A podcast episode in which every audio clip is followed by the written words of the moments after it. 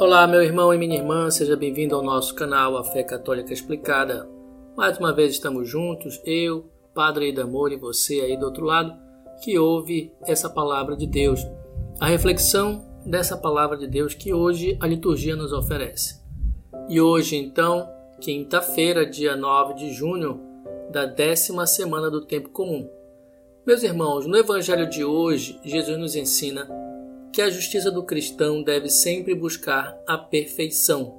Bom, a primeira coisa que temos que entender quando se fala em perfeição é que não significa algo completo, terminado, perfeito, como nós dizemos sempre, mas sim como um aperfeiçoamento, ou seja, uma busca constante de melhorar nossa relação com Deus e com o próximo.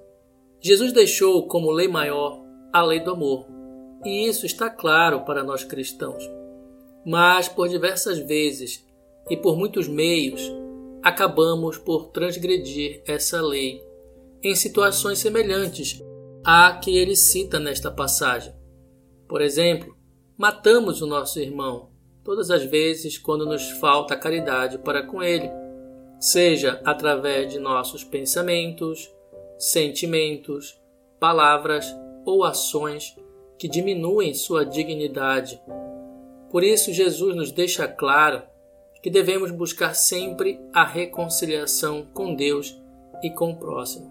Na verdade, a reconciliação é até uma obrigação do cristão.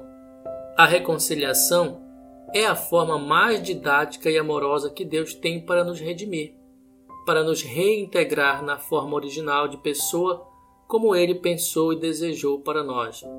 Além de que, também a reconciliação é a forma de nos livrar de um sofrimento maior no juízo final. Sim, porque teremos que prestar contas do amor que vivemos ou deixamos de viver para com o irmão, porque o pecado pessoal de cada um de nós nos separa de Deus. Então, irmãos, a reconciliação precisa ser incansável e ela é possível, e, quando bem vivenciada, traz alegria e cura para o nosso coração. Irmãos, queria deixar claro aqui para cada um de vocês, para cada um de nós, que estamos vivendo o tempo da misericórdia de Deus. Essa nossa vida terrena é esse tempo da misericórdia.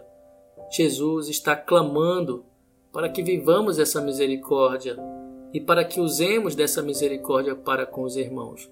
Não é à toa que Jesus se revelou a algumas santas místicas que nos revelam esse desejo de Jesus de que nós experimentemos e vivemos a sua misericórdia. Isso quer dizer que, se aqui nesta vida não aproveitarmos a misericórdia de Deus e não nos reconciliarmos com Deus e nem com os irmãos, depois desta vida não haverá mais outra chance para isso não haverá mais, irmãos, porque simplesmente a falta da reconciliação ou o não uso dela é um desprezo ao amor de Deus oferecido abundantemente nesta vida. Engana-se redondamente quem acha que o perdão é só uma atribuição de Deus, que é só Deus que pode perdoar. E tem muitas pessoas que pensam assim. Não, irmãos, Todos nós somos chamados a perdoar e a pedir perdão. Na verdade, a ação do perdão, ela nem é facultativa para nós cristãos, mas é a condição pela qual seremos julgados. Isso está lá também na oração do Pai Nosso. Perdoar é um ato de amor. E quem ama de verdade, perdoa, ainda que isso traga alguma dor.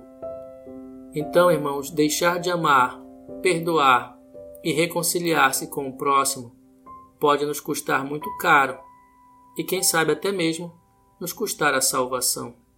Portanto, precisamos viver o Evangelho na sua integridade, na sua totalidade, nas suas mais árduas exigências, pois todas elas concorrem para o nosso próprio bem.